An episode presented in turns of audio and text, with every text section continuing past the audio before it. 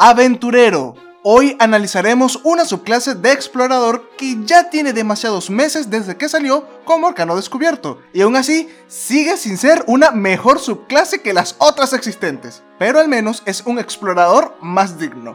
Aventurero, busca tus tesoros y resguarda tu guarida. Hablaremos del explorador que para sentirse mejor le arrebata poderes a su mascota, el explorador guardia dracónido. Quiero dejar en claro lo absolutamente ofendido que estoy por esta introducción y que es la última vez que voy a dejar que Steven haga una introducción. Y te recuerdo, aventurero, que también tenemos un enlace al bardo enlatado. Un video donde te explicamos en detalle al explorador guardián dracónico en español, que sí es bueno. Y ignoren a Steven. Ahora ponte cómodo y disfruta de esta mierda conmigo. Hablaremos de dragones y de exploradores.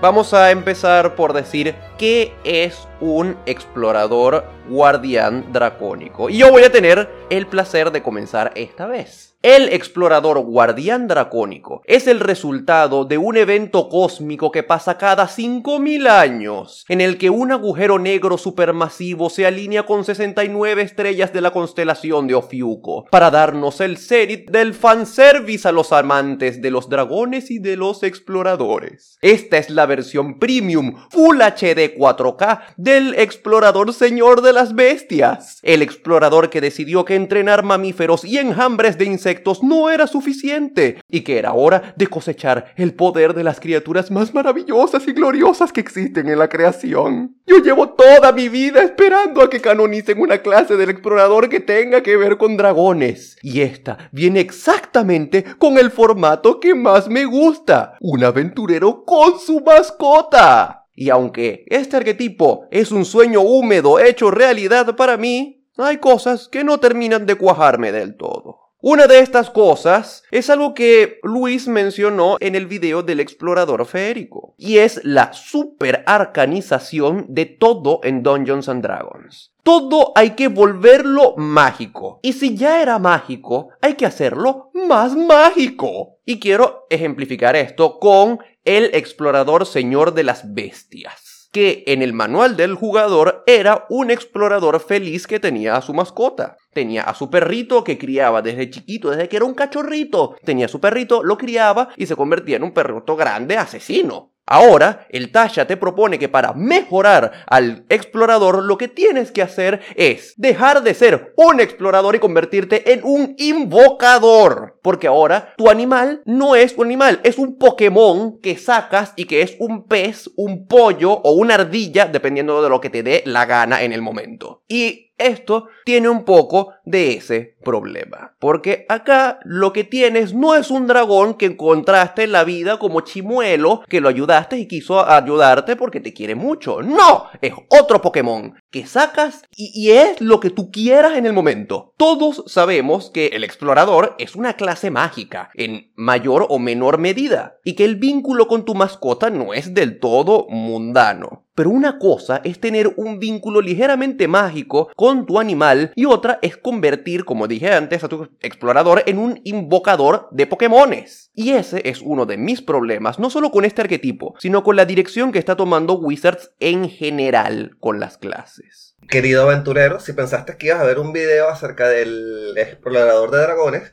eh, vas a ver ese video, pero tienes una mini sección de Min Maxim vs Flavor incluida respecto a este tema en específico. Porque a nivel mecánico, todos estos cambios a los que se menciona Víctor, yo los entiendo, porque son cambios que se consideran calidad de vida. Hacerle las cosas más fáciles a los players y que el explorador tenga un pequeño boost de poder. Si tu mascota es ahora un Pokémon que puedes meter en una Pokébola e invocar cuando quieras, eso te facilita las vidas dentro de una partida. Si tu mascota muere y la puedes volver a invocar después con un ritual, eso te facilita las cosas de la vida. Pero honestamente, no es la dirección que a mí me gusta que toman para los exploradores. Si quieres hacer que el explorador sea más fuerte, no sé, quítale concentración a la marca del cazador. O darle un dote para poder recuperar su spell slot, si lo que quieres es que sea más mágico. O darle un dote para aumentarle su daño. Hay varias formas de aumentarle el poder a la clase sin quitarle lo que es el nicho a la clase. Porque yo siento que la razón por la cual tú te agarrarías un explorador de dragón o un explorador maestro de las bestias es porque quieres entrenar tu dragón o tu perrito. Tipo, quieres rolear tu partida partida de cómo entrenar tu dragón, quieres eh, rolear cómo estás adoptando un perro, cómo lo entrenas, cómo haces que el perro te obedezca. Y además hay una serie de situaciones interesantes que suceden dentro de una partida que es, por ejemplo, tienes una audiencia con el rey, el explorador va a ir con ustedes a la audiencia. Ah, pero los guardias no quieren que el lobo entre en la cámara del rey por, porque es un lobo entrenado. ¿Sabes? Son cuestiones que el desafío que el juego te plantea. Y yo siento que el min-maxing no debería ser para hacer las cosas simplemente fuertes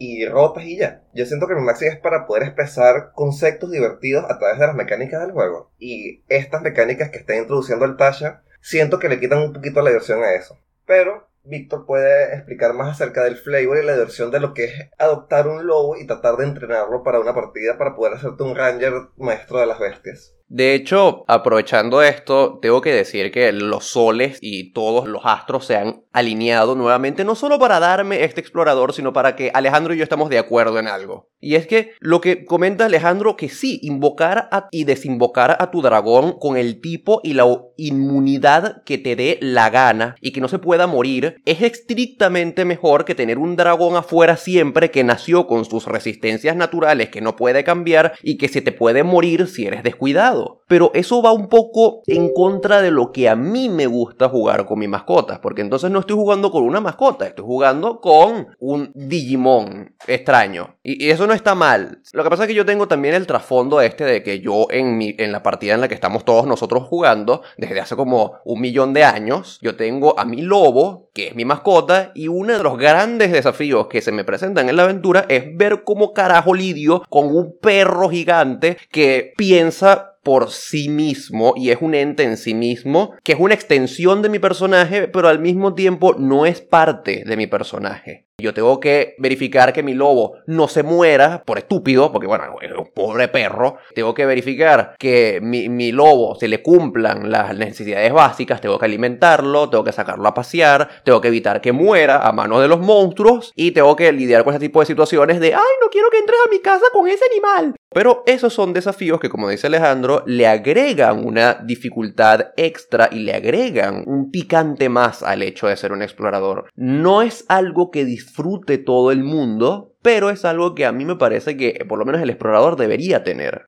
Los astros se vuelven a alinear para decir que estoy interesado en este explorador a diferencia de todos los otros. Y obviamente lo que están diciendo es totalmente correcto. Van a haber personas que se van a quejar diciendo, oh, pero la habilidad de cambiar los elementos cuando me bla, eso se puede arreglar fácilmente con una excusa. Pero yo creo que algo que esta clase necesita para ser más interesante o en su mayor nivel de interés para capaz aquellos que no les gusta jugar los exploradores es que la criatura siempre esté, como han resaltado Alejandro y Víctor que el dragón siempre esté en alguna forma. Capaz como hace el artífice, que puede reducir el tamaño de su compañero. O sea, pueden haber muchas excusas mágicas para siempre tener el dragón, pero yo creo que algo clave es que el dragón esté ahí. Y capaz, ok, revive o cualquier estupidez que quieras para justificar las mecánicas, pero la entidad del dragón, un ser aparte de tu jugador, que sea una extensión mecánica, pero no exactamente una extensión narrativa, sino su propio elemento, es algo clave para, esta, para que esta clase sea lo más interesante y más divertida de jugar.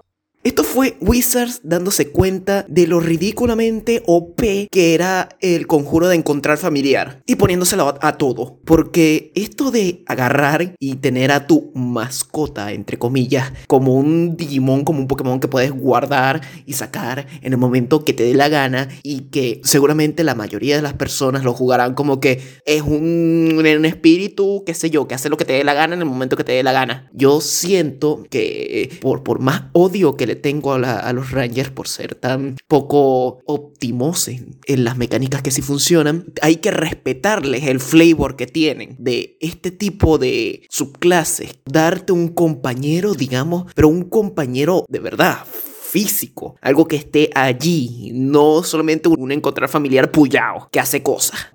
Es cierto, básicamente esto no es un compañero para tu party, esto es una invocación, esto es un familiar. El libro te dice explícitamente que el dragón te obedece mágicamente todos tus comandos. Y para mí eso le quita la diversión de tener un compañero, porque básicamente a nivel mecánico es simplemente un dote más y ya. No, no tienes que pensarlo, no tienes que razonarlo, no tienes que darle importancia al dragón porque el dragón te a obedecer siempre. Sería mucho más divertido si fuera una situación tipo Ash y su Charizard, que tienes a tu dragón, pero el dragón tiene su personalidad, su mente propia, y si no le gusta una orden que le diste, no la va a cumplir. Entonces tienes que entender al dragón, tienes que eso te la inversión dentro de la partida, porque ahora tu compañero ya no es un dote, es ahora un compañero de verdad, otro miembro de la party al que debes de tratar acorde y tienes que entender para que la party funcione bien. Y siento que ese es el sabor del explorador. Y yo sé que es raro que eh, ser yo el que esté hablando del sabor, pero como Víctor mencionó, los planetas se alinearon, la luna está en su posición correcta y todos estamos de acuerdo en este punto. El hecho que sea una invocación, aunque lo hace estrictamente mejor, le mata un poquito de diversión a la clase, en mi opinión personal.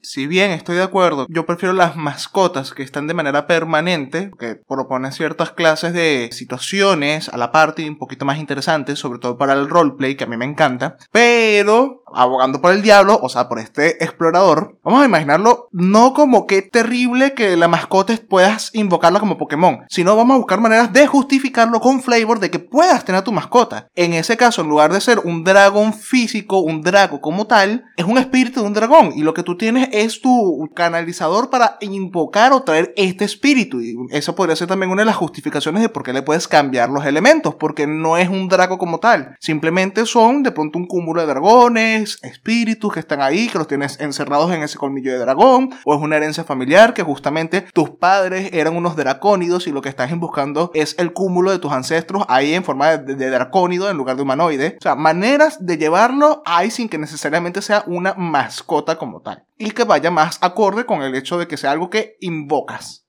Se me ocurrieron un par de, llamémosla, excusas creativas de cómo puedes aún tener ese aspecto del cambio constante y modificación del dragón sin que sea un espíritu nada más, pero los voy a mencionar cuando estemos hablando de cómo jugaríamos este personaje. De hecho, este punto que está mencionando Steven tiene que ver con lo que dijo Luis de un explorador que básicamente usa una versión más pullada de encontrar familiar, lo cual no está mal. A mí me gusta mucho más la idea de tener tu mascota de carne y hueso que nació y tú entrenaste, pero para este concepto que está más dado para settings donde hay mucha magia, donde las cosas mágicas no son raras, puede funcionar porque de paso no solamente tienes al dragón que tú lo invocas con la inmunidad que tú quieras y con el tipo elemental que tú quieras, sino que después es un dragón que muta y se convierte en un dragón delfín o en un dragón jet privado y después evoluciona y se vuelve grande. Entonces, e, este, este explorador en específico es difícil jugarlo en settings que puedan ser un poquito más mundanos porque hay un montón de mecánicas que no puedes justificar si es un dragón que simplemente eh, se unió a tu grupo, un animal entre comillas natural. Porque después tendrás que inventar cómo carajo hiciste que a tu Draco le salieran alas y creciera 3 metros.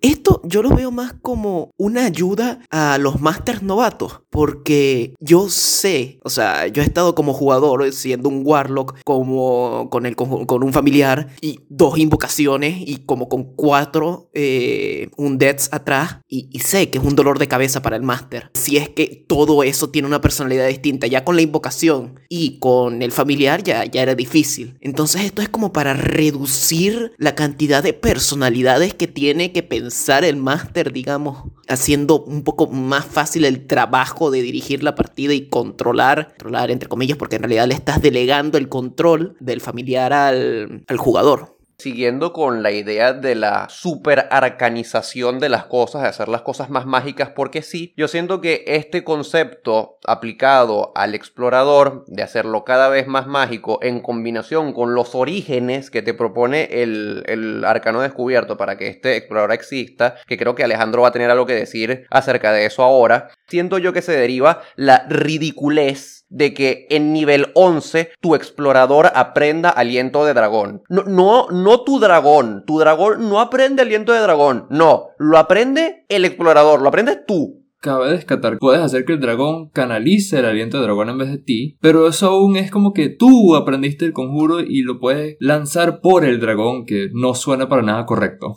Es como que agarras al dragón y le dices, ay, pobrecito, no sabes exhalar fuego. Mira, déjame enseñarte cómo se hace. A pesar de que eso es algo que a nivel de mecánica hace al explorador de dragón estrictamente mejor, no le veo sentido. Siento que el dragón es el que debería tener aliento de dragón. Y bueno, capaz darle un dote al explorador que aprendas el hechizo de aliento de dragón y así tú tienes un mini aliento de dragón por ti mismo, pero ese es un hechizo que no es un hechizo que esté roto bajo ninguna circunstancia. Es un hechizo de concentración y el daño que ofrece no es particularmente alto. Entonces eso tendría más sentido para mí que simplemente el hecho que tu explorador tenga un aliento de dragón gratis de por sí, que es un aliento dragón propio y fuerte. Y que además le puedes cambiar el tipo del aliento dragón a tu parecer dependiendo del tipo de invocación. Pero bueno, Ahora, vayamos un momento a los orígenes que te propone esta clase. Y yo siento que Víctor, desde el punto de vista de Flavor, va a tener también que, algo que mencionar aquí. Pero hay uno de los orígenes específicos, el cuarto, que me llama la atención. Que es que bebiste unas cuantas gotas de sangre de dragón y ahora en adelante has influido su naturaleza mágica con sus poderes dragónicos en tu ser. Básicamente eso es el, el hechicero de, dragones. Y hay otras cuestiones más aquí. O sea, otro de los dotes es, te quedaste dormido, soñaste con un dragón y cuando te despertaste, bueno, no con un dragón, soñaste con un hombre misterioso. Y cuando te despertaste, el dragón ya está vinculado contigo. Estos son orígenes, son del tipo de cosas que escribes dos líneas en, en la historia de tu personaje, se lo das a tu máster, tu máster como que, ok, bueno, tienes un dragón. Y no hay nada de esto que a nivel mecánico te ponga el desafío de entrenar a tu dragón, que siento que sería una, algo que haría súper divertida esta clase.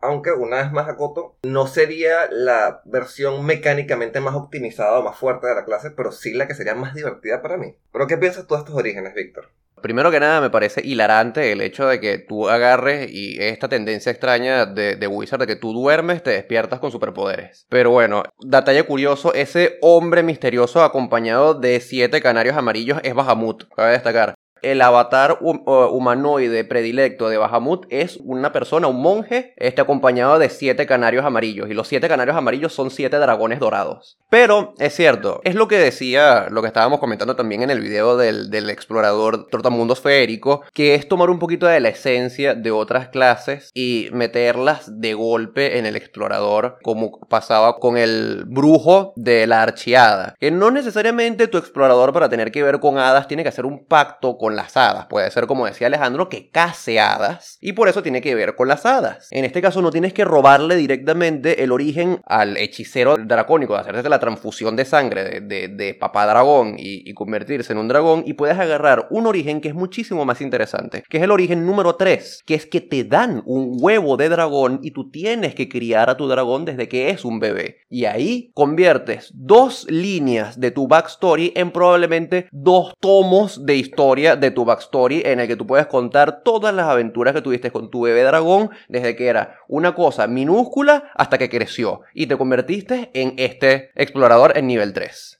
Ese origen que menciona Víctor es un origen muy apropiado y muy divertido, pero no, no quiero sonar, como un disco rayado, pero lo que me fastidia de ese origen es el hecho de que apenas el dragón nace del huevo, ya está vinculado contigo. No tienes que hacer un esfuerzo un paso extra para que se vincule contigo. De hecho, eso es totalmente falso. Si tú agarras y te pones a leer, y yo lo he leído, y quiero que todo el mundo sepa que sí, me he leído cómo cuidar un huevo de dragón con libros antiguos de Dungeons and Dragons, porque esas son cosas importantes para mí. Si tú empollas un huevo de dragón y el dragón nace, lo primero que hace el dragón es verte y decir, es un ser inferior, ¿por qué diablos está cuidando de mí? Y si fallas un chequeo de carisma que tiene como 30 de dificultad, el dragón va a intentar activamente hacer huir de ti o esclavizarte. Lo que acabas de mencionar es mi problema con quinta edición. Tú mismo lo dijiste. Libros viejos de Dungeons and Dragons. Aquí no te mencionan nada de eso. Aquí lo único que te dice es, cuando el dragón nace, se vincula contigo. Automáticamente. Y lo que acabas de mencionar es exactamente lo que a mí me gustaría ver en un explorador. Me darían ganas de jugar un explorador con ese tipo de cuestiones por el desafío extra que involucra y por todo el roleplaying que tienes que hacer para que tu dragón funcione. Lo que sí es seguro de este arquetipo es que es 10 de 10 en flavor si tú estás dispuesto a darle ese flavor. Y más adelante, aventurero, te voy a mostrar en este video mis dos conceptos para jugar a este monstruo en tu partida. Un concepto bien chingón y un ejemplo bien nefasto, como es tradición en nuestro canal. Vamos con la siguiente pregunta. ¿Qué rol dirías que tiene un explorador guardián dracónico en un grupo de aventureros a nivel mecánico?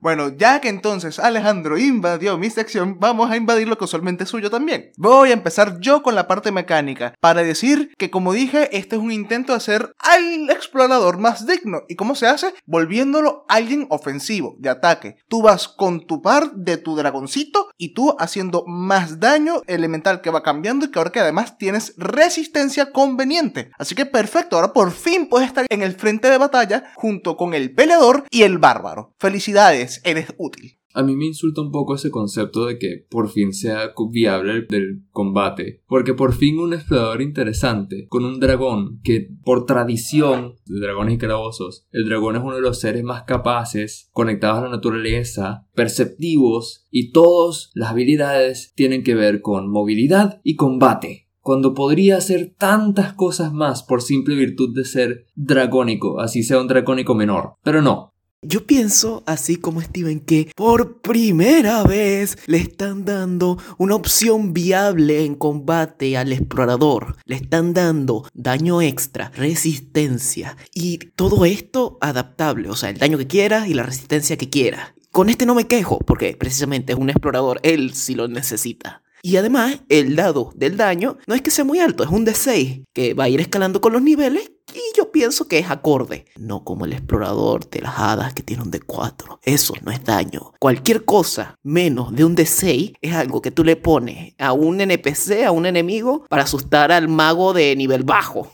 Yo, yo siento que hay algún par de cositas que la gente no está viendo acá y yo eh, confío, Alejandro, en que tú, siendo el mago supremo del min-maxing, seas capaz de verlo. ¿Qué opinas tú de este explorador a nivel mecánico? Eh, a nivel mecánico, honestamente estoy un poquito de acuerdo con Juan. Que todos los dotes que te ofrece esta subclase son básicamente movilidad y combate. Entonces, a nivel mecánico, si es una partida donde vas a estar en combate constante, este va a ser un explorador bastante útil. Y, en cuanto a combate en específico, tiene sus roles de explorador, pero además de invocador. Tienes una mascota que es bastante competente, que a niveles altos tiene un AC relativamente decente. Su HP no será particularmente alto, pero ya habíamos hablado de la mortalidad de este dragón y eso es un problema un poquito trivial. Entonces, tienes a tu mascota que puede ser tanto tanque como daño, y tienes a tu explorador que, como buen explorador, puede ser una muy buena fuente de daño con un poquito más de soporte. Hay una palabra que dijiste que me parece clave en este arquetipo. Y yo ya mencioné que no me gusta del todo esto de las inmunidades y resistencias arbitrarias que tiene el dragón. Pero ya que estamos en esto, indudablemente este arquetipo, me atrevo a decir, es uno de los mejores tanques de daño elemental que existen. No importa si es un dragón rojo lo que te lanzó el máster, o un demonio de hielo, o una baba ácida gigante. Tú invocas a tu perro inmune al daño que hace tu enemigo, ganas resistencia a ese daño y van los dos a pararse enfrente de la cosa como un muro impenetrable a caerlo a coñazos. Si no agarras el daño que sabes que le hace súper efectivo a tu oponente, invocas al perro lagarto que hace ese daño en específico y te pones a spamear mordiscos, vergazos y alientos de ese tipo. Es absurdo lo versátil que es esta cosa, tanto ofensiva como defensivamente. En, nivel 15 incluso puedes utilizar tu reacción para ganar resistencia a cualquier daño. Y de paso tienes los conjuros de curación del explorador. Si con arquetipos como el trotamundos feérico y el guardián dracónido aún no logras que tu explorador sea útil en tu partida, amigo mío, el problema no es el explorador, eres tú. Y ahora vamos con cómo jugarías a este explorador en una partida con un ejemplo bien interesante. Bueno, mi ejemplo para esta clase es relativamente simple. Yo me estoy basando en la serie de novelas Los Dragon Riders de Pern, no sé cómo traducir Dragon Rider en español, pero básicamente Los jinetes de dragones de Pern, una novela de fantasía relativamente vieja, de donde se origina el concepto de tener un dragón como una montura que puedes usar en combate es un ejemplo que se puede adoptar bastante bien a esta subclase, ya que dentro de esa serie de novelas, los jinetes de dragones tienen un vínculo telepático con su dragón, y es un vínculo telepático que llega a un nivel emocional muy fuerte. Tipo, si el jinete se muere, usualmente el dragón termina suicidándose, o si el dragón se muere, el jinete, en el extrañísimo y, rarísimo caso que el jinete sobreviva pero el dragón muera, el jinete queda que deprimido por el resto de su vida y casi siempre también terminan suicidándose para estar con su dragón. Yo sé que es un ejemplo un poquito oscuro, pero el vínculo que te propone esta serie de novelas me gusta. Y siento que es una forma interesante de manejar el vínculo que te plantea el libro. Pero a nivel mecánico no tengo mucho más que acotar porque esta subclase no te da mayor variación de opciones. Tipo, lo máximo que puedes hacer para escoger es cuál es tu resistencia y qué daño elemental vas a hacer. Entonces, a nivel mecánico es simplemente hazte un ranger normal. Si vas a estar encima de un dragón, usa ataques rango para poder dispararle a enemigos mientras estás volando encima del dragón y ya. De hecho, a, mí me encantan los ejemplos oscuros y este que, planteas me, gusta bastante. Y puedo mezclarlo con un ejemplo de otro medio en el que tienes gente que se conecta física y emocionalmente con sus dragones. Tú agarras a tu Draco volador y te haces a un bicho de avatar. Los azules, ah, los que volaban en los dragones y tal, y se conectaban del, del puerto USB del dragón, bueno, así. Sí, Avatar, la de James Cameron.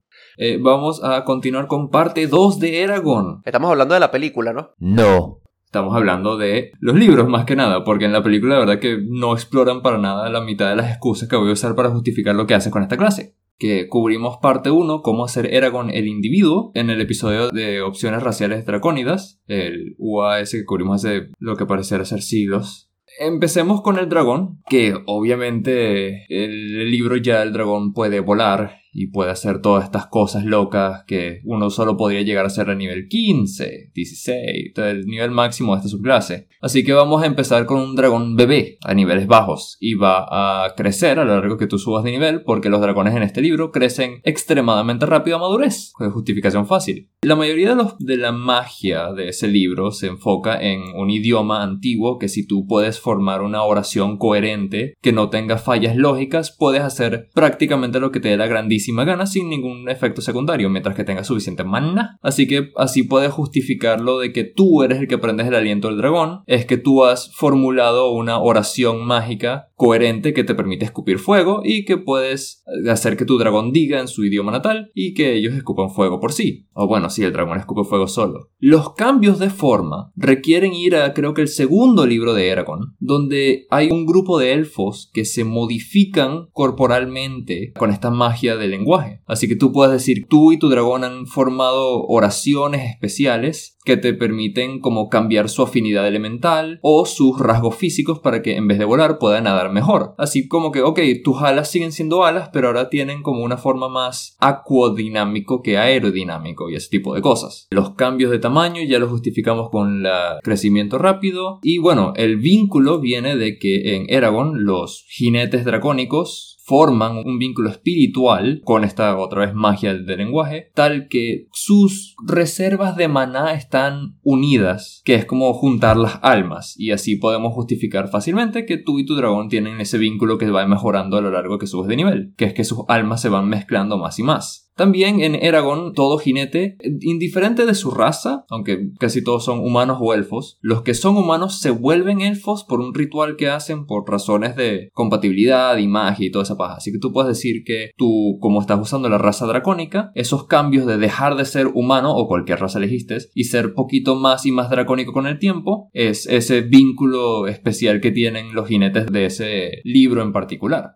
Mi única pregunta es en qué parte de la película sale todo esto. Nunca sale porque esa película fue una basura que ni siquiera cubrió la parte interesante, que es el sistema de magia verbal. Pero bueno, antes de ceder al próximo ejemplo, sí quiero mencionar que he captado excusas para que tu dragón funcione en settings no tan mágicos, porque obviamente como mencionó Víctor al principio, el justificar el por qué dragón puede cambiar su finidad elemental cuando es un ser fijo, no un espíritu que reinvocas cada vez, puede ser un poco difícil. Así que vamos a ir por algunos como estereotipos que a mí me gustan. Por ejemplo, el horror corporal. Tu Draco es sí un dragón, pero ha sido modificado genéticamente para poder ser más un camaleón elemental, donde puede cambiar su cuerpo y su afinidad elemental para reflejar las diferentes necesidades que tienes, por vía de mutaciones internas, no necesariamente mágicas. O sea que es un Eevee. Exacto. Es un Eevee que puede revertir otra vez a Eevee y después revolucionar otra vez. De hecho, en el manga de Pokémon había un capítulo que, que era así, era un Eevee, que era como un experimento científico loco, que andaba suelto por ahí y se podía convertir en Vaporeon y en Flareon y en Jolteon a voluntad.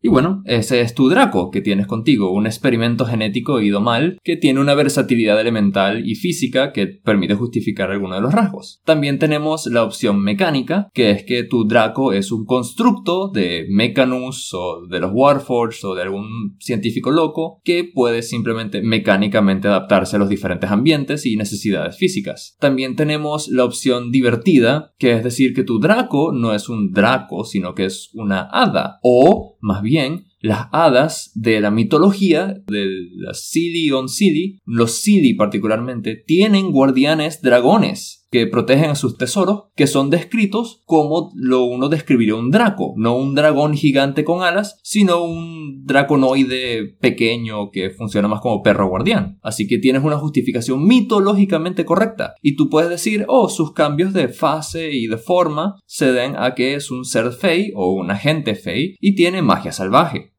Me da risa como el ejemplo divertido para Juan es volver a tu dragón un hada y para mí el ejemplo divertido es lo de las mutaciones genéticas y el horror corporal.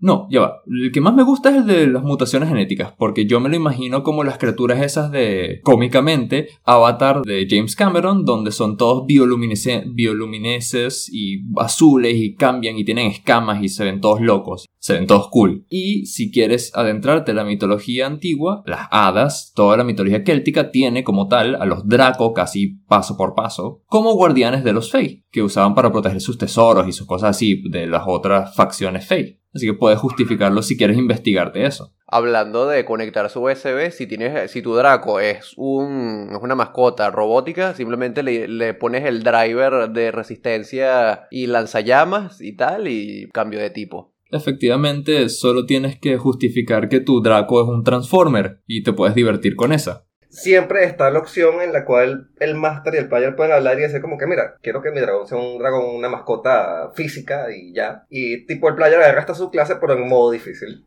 Para mi ejemplo, tengo que agradecerle a Rito Sama por no solamente darme un ejemplo, sino toda una línea de skins que son perfectas para esta subclase, que son las skins de Domadores de Dragones. Tenemos a Syndra, Swain, Tristana y Heimer, todos con dragones mascotas que los ayudan en sus objetivos. Más que todo Syndra y Swain que utilizan más dragones que son espirituales, digamos, porque Tristana y Heimer sí son como debería ser, criaron a sus dragones, los vieron desde que nació y desde que so- son huevos y tienen un vínculo afectivo y no son solamente, ay, dominé el dragón porque jaja, soy poderoso, ahora su alma es mía. También puedes tener a Daenerys, que pudiese no ser un- Yo no me vi Game of Thrones, pero lo poco que vi es que Daenerys no es una combatiente, digamos, pero pudiese cambiarla un poco siendo la que también crió unos dragones y bueno, ahora ellos luchan para ayudarla a conseguir su objetivo. O pudieses utilizar este otro ejemplo que se me ocurrió al darme cuenta que Wizards cada vez nos está dando más herramientas para hacernos una partida de rol de Shrek pudiese ser alguna especie de, de alguno de los hijos de burro o burro que está con sus hijos o con algún hermano. Agarras la clase de cambiante y agarras un mamífero que sea burro. Debo admitir que no me esperaba esto. Puedes tener a este explorador, puedes tener a un pícaro swashbuckler para que sea gato, puedes tener a Shrek siendo un ogro, utilizas los stats del orco y lo cambias, pero nada, que sea un bardo de la elocuencia, porque sí, para mí Shrek es un bardo de la elocuencia.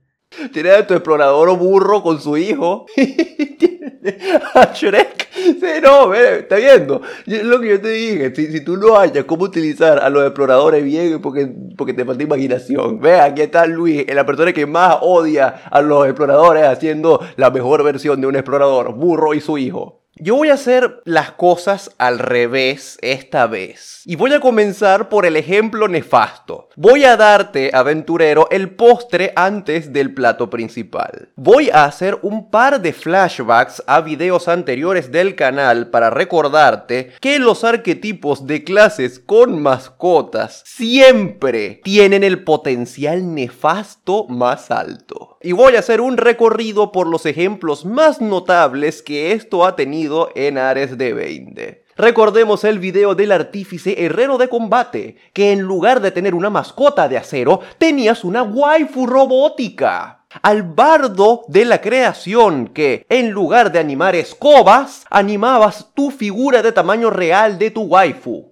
Y al druida del fuego salvaje que, en lugar de un zorro de fuego, tenía a su Nekomimi de fuego waifu. Y hoy vine a abrir tu mente, aventurero, y decirte que con este explorador también puedes hacerte a tu waifu. Y mi primer concepto para este explorador es proponerte convertir tu partida en un episodio de Kobayashi no Maid Dragon. La idea es simple, tu dragón es tu maid. Y listo, eres el jugador más terrible y rancio de tu mesa.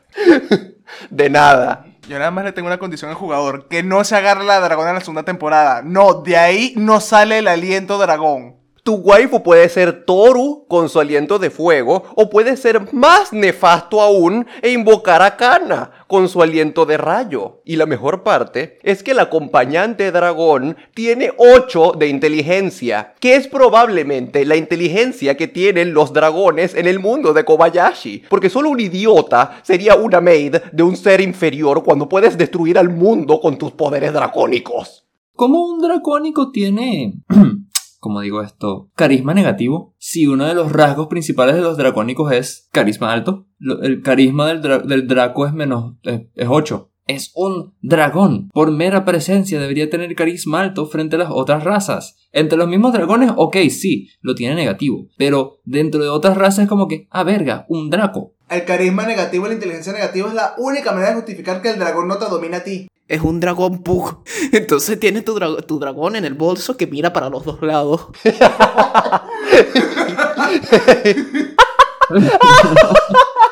Si tú te pones a pensar, puedes justificar perfectamente eso con que el dragón no conoce las costumbres humanas y tienes a Toru de Kobayashi no Maid Dragon cuando dice, hmm, no sé cómo, cómo utilizar esta lavadora. Déjenme llamar a Fafnir. Fafnir, ¿cómo arreglo la lavadora? Mátalos a todos. Ah, ok.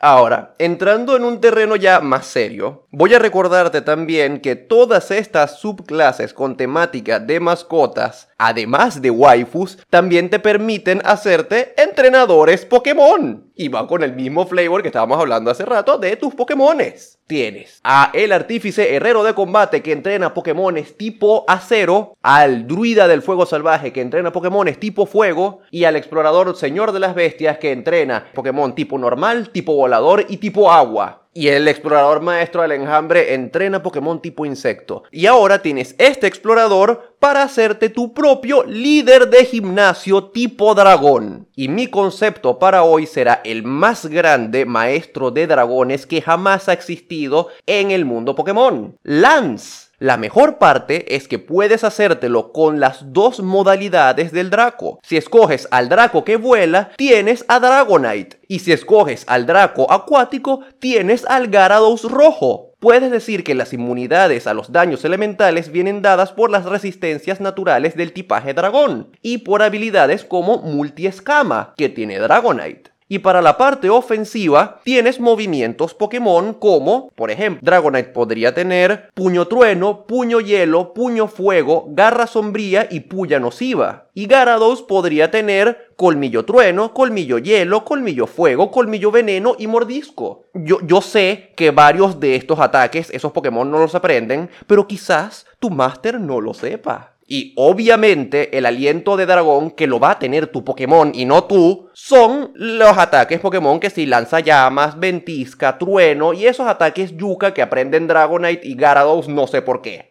Y si no te quieres hacer a Lance y quieres una waifu igual, hay otras alternativas para cada Draco. Para el Draco acuático, te puedes hacer a Claire con su Kingdra o a Drasna con su Dragalge. Para el Draco volador, te puedes hacer a Cinia con su Salamans o Alicia con su Altaria. Y bueno, como Garchomp es un tiburón de tierra que vuela como un jet, por alguna razón, con cualquiera de las dos te armas a Cynthia. Y tienes dos por uno, una waifu y un Pokémon. Los dos por separado en el mismo combo. Y si alguien se atreve a mezclar las dos cosas en una, está baneado de este canal. Y como dato curioso, los fanáticos de Pokémon, en español los nombres de los personajes de Pokémon son distintos. Claire es Débora, Cinia es Tristana, Licia es Ariana y Drasna es Dracena. Por mi parte, yo me voy a ir con lo que parecía ser el ejemplo más obvio, así de buenas a primera, y voy a hablar de Hippo, de cómo entrenar a tu dragón. Ya todos o la mayoría han visto las películas, así que saben que su vínculo lo formó cuidando y entrenando al dragón como debería ser. Pero yo propongo que el vínculo no se forme del todo de esa manera, o que no sea mágico de esa manera. Para que sea mágico, necesitas hacer un ritual de hermandad de sangre con el Draco, en el cual el reptil sacrifica parte de su cola y tú sacrificas tu pie. Y así es como el final de la primera película fue la culminación de Hippo adquiriendo este arquetipo. Para los enemigos predilectos te interesan dos. Primero, los dragones, porque Berg, tu aldea, te obligaban a estudiarlos para matarlos. Luego, para la tercera película te diste cuenta que eran más peligrosos los humanos y decidiste hacerlos tu segundo enemigo predilecto. Y de estilo de combate, agarras duelista para justificar que te ves todo genial usando una espada corta encendida en llamas. De conjuros, agarra lo que quieras, a fin de cuentas, ahora es mágico a diferencia de la película. Sin embargo, si quieres mantener el flavor, te recomiendo los siguientes conjuros. Nube brumosa para cuando echa la neblina de la espada, detectar venenos y enfermedades precisamente por la parte de supervivencia, amistad con animales por los dragones, hablar con animales porque tú eres el único que aparentemente los entiende, animal mensajero para mandar un pequeño dragoncito con un mensaje, piel robliza o piel pétrea, que en realidad es tu armadura hecha de escamas de dragón, sentido animal y localizar criatura. Ahora, yo les vengo con otros dos ejemplos más sencillos. El primero es de mi temática, Gran Blue Fantasy. Yo les vengo con Vanya y Malinda. Vanya es una chica vampiro y Malinda es su dragón mascota. Literal pelean juntos y se dan incrementos mutuos aumentando el daño que hacen al enemigo. Perfecto para este arquetipo. Además, Malinda tiene su versión joven que es rosa y apapachable y una versión adulta que parece más un draco. Y en el evento del juego en el que los introducen, Malinda no tiene elemento fijo. Tú se lo escoges dándole de comer. A Vanya la haces usando la raza de vampiro de Ravenloft. Y el tercer ejemplo es mi favorito. Te haces a la Barbie Rapunzel y tu Draco es la dragón morada. Yo, yo, yo criticaría eso que acaba de decir Steven si no hubiésemos agarrado hoy en el video del bardo espiritista en el que yo abiertamente admití que he visto todas las películas de Barbie. Así que no tengo moral para criticar esto. Pero, pero, pero, pero sí tengo que decir que, y esto es una cosa muy interesante, aventurero, porque si tú quieres agarrar y irte con el ejemplo más obvio de esta clase, que es el de cómo entrenar a tu dragón, que dijo Steven, es perfecto, porque puedes agarrar y hacerte al explorador guardián dracónido o al explorador señor de las bestias. Puedes hacerte cualquiera de los dos y es completamente indiferenciable, porque en las películas de cómo entrenar a tu dragón no estás entrenando a ningún maldito dragón, porque esas cosas no son dragones son gatos. Todos los cosos en esa película son gatos. Ahí no hay ni un solo dragón. Son gatos, perros y ya todos vienen perfectamente entrenados. Eh, en esa película no hay un ápice de dragón en ningún lado. Todos son gatos con alas, que parecen dragones. Y tú, aventurero, que me escuchas ahorita, ¿cómo justificarías que tu dragón esté a tu lado a todo momento? Ponlo en los comentarios y podemos discutir un poco más sobre cómo justificamos lo que queremos de este juego que no nos da o lo que no nos da. O ve pasa por el Discord, donde muchos otros aventureros ya estamos hablando y discutiendo sobre las diferentes cosas que mencionamos en este episodio. Ah, por no te olvides, por favor, suscribir y darle un like al video. Ugh, me siento sucio al decirlo. Aventurero, en el siguiente capítulo de mi casa, mis reglas a estas alturas la verdad es que ya no tenemos idea de qué vamos a sacar en el siguiente capítulo, pero te aseguro que va a ser muy interesante y muy bueno y posiblemente más pronto de lo que crees. ¿Cómo, cómo sabemos esto? Porque siempre hay demasiadas waifus, huevón. Hay demasiadas waifus en el mundo y siempre puedes hacer todo más interesante con eso. Así que aprovecha y mira los enlaces en la descripción para poder adquirir nuevas ideas de cómo implementar dragones en tu partida y de crear nuevos personajes únicos. Te esperamos en el siguiente video. ¿Qué? ¿Qué? Estoy pendiente. Rantear. Dijeron rantear y voy activo.